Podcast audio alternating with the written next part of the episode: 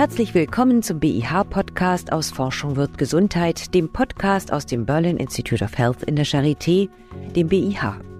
Wir beantworten in diesem Podcast Fragen zur Gesundheit und berichten gleichzeitig über Aktuelles aus der Gesundheitsforschung. Mein Name ist Stefanie Seltmann. Heute bin ich zu Gast bei Professor Fabian Prasser, der im BIH die AG Medizininformatik leitet. Fabian Prasser beschäftigt sich mit Gesundheitsdaten, mit ihrer Verarbeitung, mit ihrer Auswertung, aber auch mit ihrem Schutz vor unerlaubtem Zugriff. Guten Tag, Herr Professor Prasser. Schönen guten Tag. Herr Prasser, Ende 2024 soll sie endlich kommen, die elektronische Patientenakte. Glauben Sie das? Ja, da glaube ich ganz fest dran. Warum sind Sie sich da so sicher? Weil sie endlich kommen muss und ich hoffe, dass sie oder glaube, dass sie deswegen auch kommen wird. Also sie ist wichtig, sie muss kommen. Was soll denn alles da drin stehen?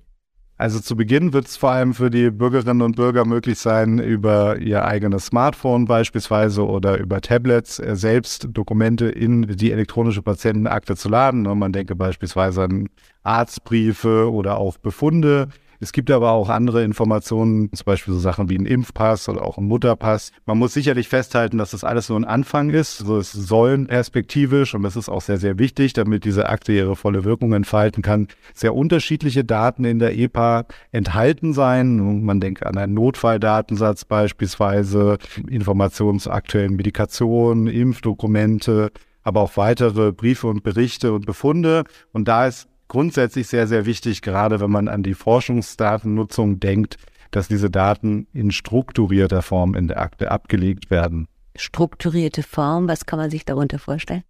Na, darunter kann man sich vorstellen, dass man zum Beispiel keine eingescannte PDF-Datei in einer Akte ablegt, sondern im Hintergrund eben, sag ich mal, digitale Einzelinformationen darüber hat, was für Felder beispielsweise in einem solchen Dokument oder auch in einer solchen strukturierten Information vorliegen, was diese Felder für eine Semantik haben, für eine Bedeutung, also die ganze Thematik Interoperabilität und auch eine standardisierte Repräsentation von Wissen und Informationen müssen dann eben die Grundlage sein, damit solche Daten auch noch besser elektronisch weiterverwertet werden können, sowohl in der Krankenversorgung, aber was eben auch insbesondere mein Schwerpunkt ist, auch im Bereich der medizinischen Forschung. Fangen wir mal mit der Krankenversorgung an. Was wäre denn der Vorteil der elektronischen Patientenakte gegenüber der herkömmlichen, ich sage jetzt mal etwas despektierlich, Zettelwirtschaft beziehungsweise der Speicherung bei verschiedenen Ärzten? Da gibt es eine ganze Reihe von Vorteilen. Also zum einen erhöht es natürlich die Verfügbarkeit von Daten insgesamt, was es Ärztinnen und Ärzten erlaubt, einen besseren Überblick zum Beispiel zu haben über den Gesundheitszustand der äh, Patientinnen und Patienten. Man kann Doppeluntersuchungen vermeiden, weil man Informationen besser vorliegen hat, die schon mal erhoben worden sind. Man kann natürlich auch Behandlungsqualität verbessern, weil man einfach mehr Zugang zu Informationen hat, frühere Diagnosen beispielsweise, die Kommunikation zwischen den verschiedenen Playern im Gesundheitswesen, aber auch zwischen den Ärzten und den Patientinnen und Patienten kann verbessert werden. Und damit ist sicherlich unterm Strich auch die Hoffnung nach Kosteneinsparungen verbunden, wenn man eben beispielsweise Doppeluntersuchungen vermeidet. Jetzt sollen diese Daten auch alle an ein Forschungsdatenzentrum des Bundes gelangen und später sogar in einen europäischen Gesundheitsdatenraum übermittelt werden, in anonymisierter Form natürlich. Wie kann man sich das vorstellen? Wie funktioniert das? Naja, insbesondere wenn man jetzt mal auf die genannten Datenschutzmaßnahmen guckt, dann gibt es ein paar grundsätzliche Maßnahmen. Dazu gehört zum Beispiel das Entfernen von direkten Identifikationsmerkmalen. Im Forschungskontext wird man im Regelfall keine Namen beispielsweise von Patientinnen und Patienten benötigen. Die Pseudonymisierung von Daten, die es ermöglicht, keine Identifikationsmerkmale zu nutzen, aber gleichzeitig Daten zu verknüpfen, was in der Forschung sehr, sehr wichtig ist. Und Krankheitsverläufe sind im Regelfall longitudinal über die Zeit erfasst. Diese Informationen müssen zusammengebracht werden. Es liegen aber auch Daten zu einzelnen Bürgerinnen und Bürgern oder Patientinnen und Patienten bei verschiedenen Einrichtungen vor, die miteinander verknüpft werden müssen. Sowas kann man eben datenschutzfreundlich mittels der Pseudonymisierung realisieren. Und in einem weiteren Schritt hängt es dann von der konkreten Forschungsfragestellung ab, können beispielsweise Merkmale auch aggregiert oder äh, partiell verändert werden.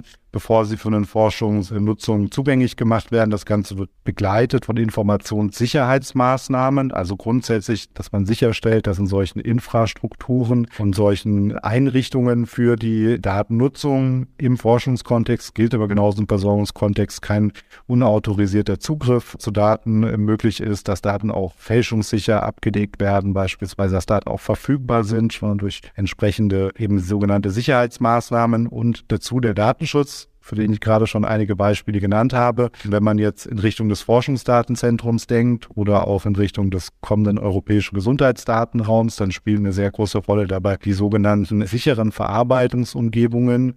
Das heißt, es ist im Regelfall nicht angedacht, dass Forschende Daten aus solchen Infrastrukturen abrufen können, runterladen, auf dem eigenen Computer speichern, sondern dass sie eben in sicheren Arbeitsumgebungen quasi aus der Ferne mit den Daten arbeiten und diese so auswerten können, ohne dass sie diese eben in den vollen Zugriff bekommen, was entsprechend auch den ganzen Vorgang datenschutzfreundlicher macht und auch eine sehr wirksame Maßnahme ist, um Missbrauch zu verhindern. Was wollen denn die ForscherInnen mit den Daten machen? Was haben die da für ein Interesse dran? Was könnten sie erforschen?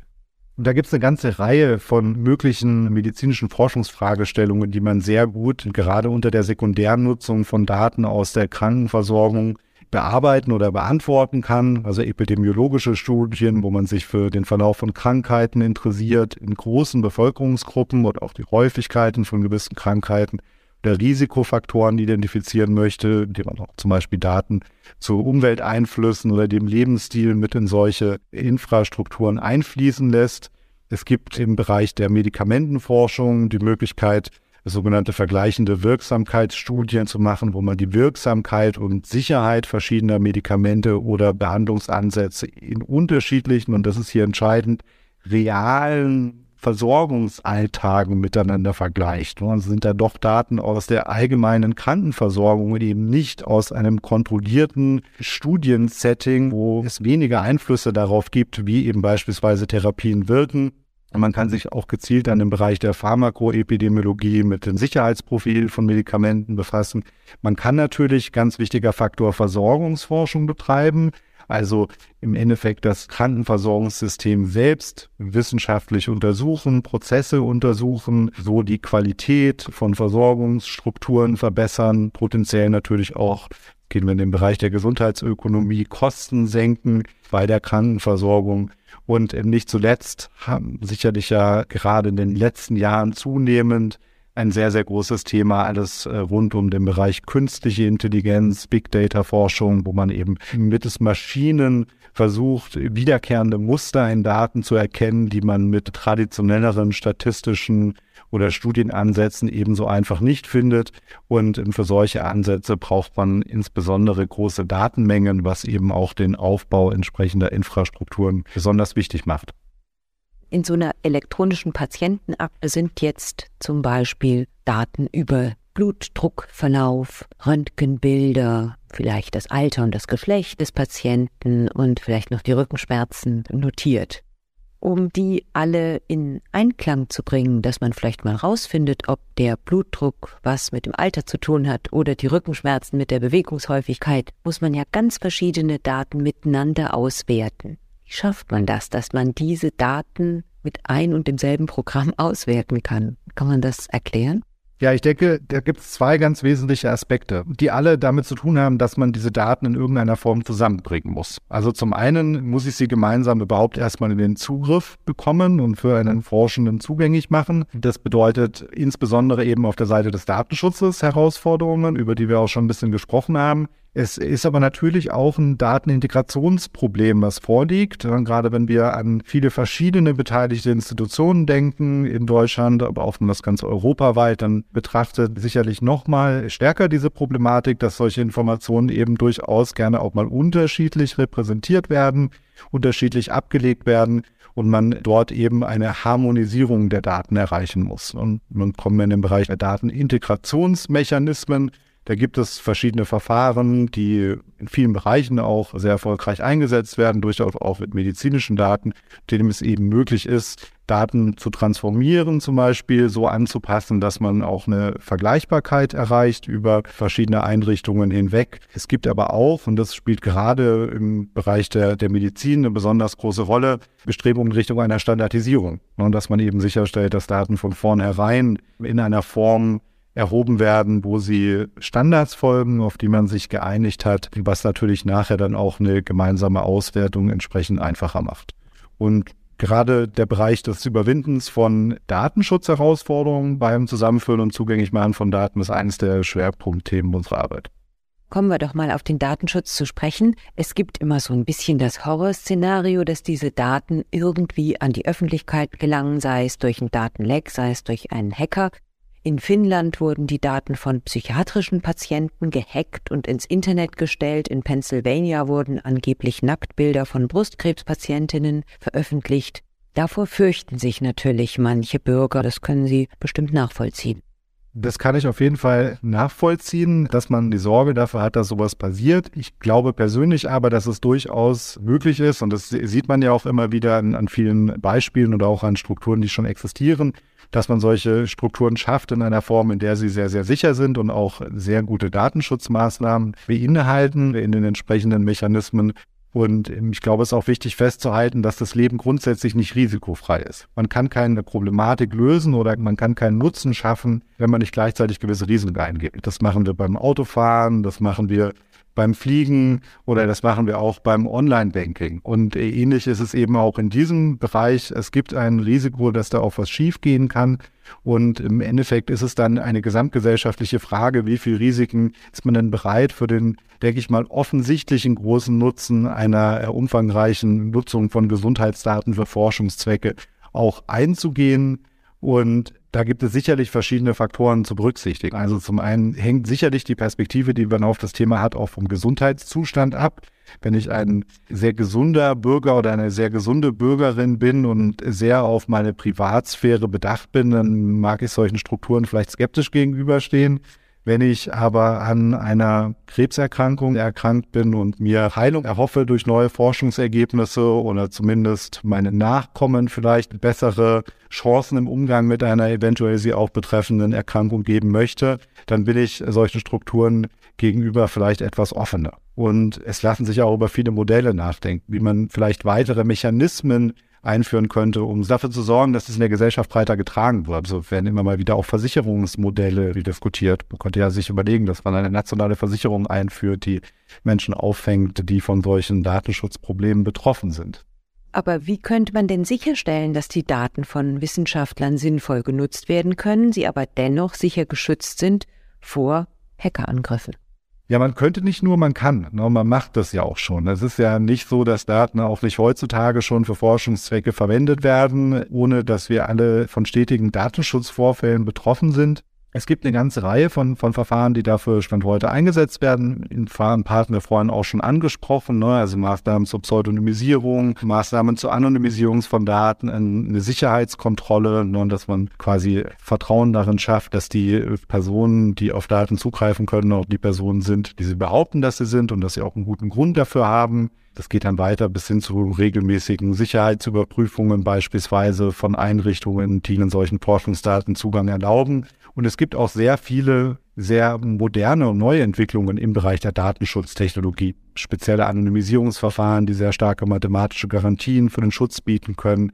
Sehr viele auch im Bereich Kryptographie, wo man zum Beispiel Daten verschlüsselt auswerten kann oder auch im Bereich der verteilten Datenverarbeitung. Wir hatten vorhin das Forschungsdatenzentrum als ein Beispiel oder auch im Rahmen des European Health Data Space sind da sogenannte äh, sichere Verarbeitungsumgebungen vorgesehen, ein sehr ähnliches Konzept. Man kann aber auch Daten an ihren Ursprungsorten belassen und dann verteilt auswerten. All diese Verfahren haben unterschiedliche Vor- und Nachteile und man muss sicherlich auch sagen, dass viele der sehr modernen Verfahren im Praxiseinsatzstand heute noch Probleme haben.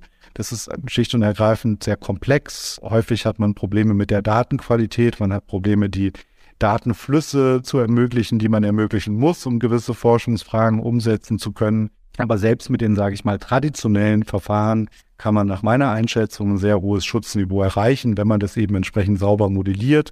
Und da gibt es auch Modelle dafür, mit denen man sehr systematisch darüber nachdenken kann, welche Schutzmaßnahmen man ergriffen hat. Ein Beispiel dafür wäre das Five Saves Framework. Genau darauf wollte ich jetzt gerne noch zu sprechen kommen. Was besagt denn das Five Saves Konzept? Das sind fünf Sicherheitsgurte. Genau, im Prinzip sind das fünf Sicherheitsgurte, das kann man so sagen. Das beschreibt eben systematisch unterschiedliche Achsen, anhand derer man sich mit dem Schutz, insbesondere aus der Datenschutzperspektive, auseinandersetzen kann, während man Daten für Forschungszwecke zugänglich macht. Und das sind eben fünf Aspekte. Zum einen Safe Projects, also auf Deutsch äh, sichere Projekte. Und da geht es im Endeffekt darum, dass man eben sicherstellt, dass Forschungsprojekte ethisch vertretbar sind oder so auch eine gesellschaftliche Relevanz haben.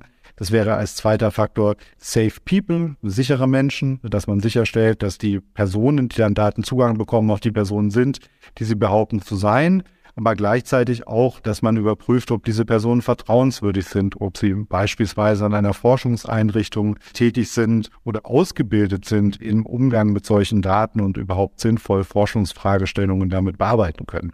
Es sind also zwei mehr so organisatorische Achsen, die auch technische Komponenten haben, zum Beispiel bei der Überprüfung der Identität von Individuen, aber eben nicht direkt auf die Forschungsdaten abzielen. Da gibt es auch drei weitere Achsen im Five Saves Konzept. Ich fasse mal kurz zusammen. Safe Data, Safe Settings und Safe Outputs. Bei Safe Data, wie der Name schon sagt, geht es um sichere Daten. Also wie sicher sind die Daten, die ich überhaupt in so einen Nutzungsprozess einspeise? Eine gängige Maßnahme in der medizinischen Forschung, die genau in dem Bereich fällt, wäre die Pseudonymisierung von Daten. Ich nur pseudonymisierte Daten nutze, die Safe Settings als sichere Umgebungen. Wir hatten schon Beispiele dafür, die sicheren Verarbeitungsumgebungen und auch das Konstrukt, was fürs Forschungsdatenzentrum geplant ist fällt unter den Bereich. Es fällt aber weiteres darunter, zum Beispiel verteilte Auswertungen, wie wir sie in manchen Projekten machen, oder kryptografische Lösungen, die auch durch ihren Verteilungsmechanismus oder durch die Tatsache, dass die Daten verschlüsselt verarbeitet werden, eben eine solche sichere Umgebung bieten für die Auswertung von Daten mit gleichzeitiger Minimierung der Risiken für die Privatheit und zu guter Letzt Safe Output, sichere Ausgaben. Das sagt im Wesentlichen, dass man natürlich aufpassen muss, dass die Ergebnisse, die man produziert in wissenschaftlichen Forschungsprojekten, nehmen wir beispielsweise Statistiken, die generiert werden oder tabellarische Übersichten über Ergebnisse oder Daten, dass die keine Rückschlüsse auf Einzelpersonen zulassen oder in anderer Form sensible Daten offenlegen. Herr Prasser, im europäischen Datenraum würde nicht die Datenschutzgrundverordnung greifen, die zum Beispiel ermöglicht, dass man der Weitergabe widersprechen kann. Das heißt, alle Daten dürfen von dieser europäischen Stelle an Start-ups, an Institute, an Unternehmen ohne Einwilligung des Datenspenders, also des Patienten oder der Patientin, weitergegeben werden. Wie denken Sie darüber?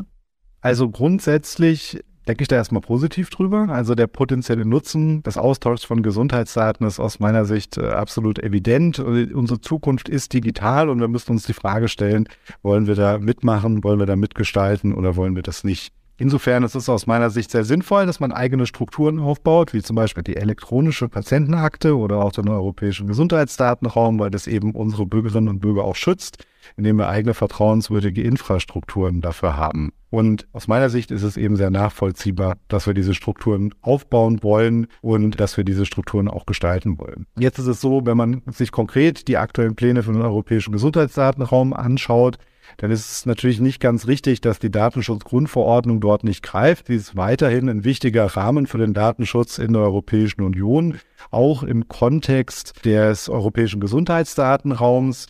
Wobei es so ist, dass die aktuellen Entwürfe eben vorsehen, dass sie hier nicht mit all ihren betroffenen Rechten, die sie den Bürgerinnen und Bürgern zuspricht, greift. Also zum Beispiel im Bereich des Widerspruchs und Löschrechts für Patientinnen und Patienten. Und da würde auch ich mir durchaus für die europäischen Pläne eine aktivere Rolle für die Patientinnen und Patienten wünschen. Also ich denke durchaus, dass ein Widerspruchs- und Löschrecht auf der Seite der Patientinnen und Patienten angemessen wäre, um ihnen auch notwendige Kontrolle über die Nutzung ihrer Daten zu geben.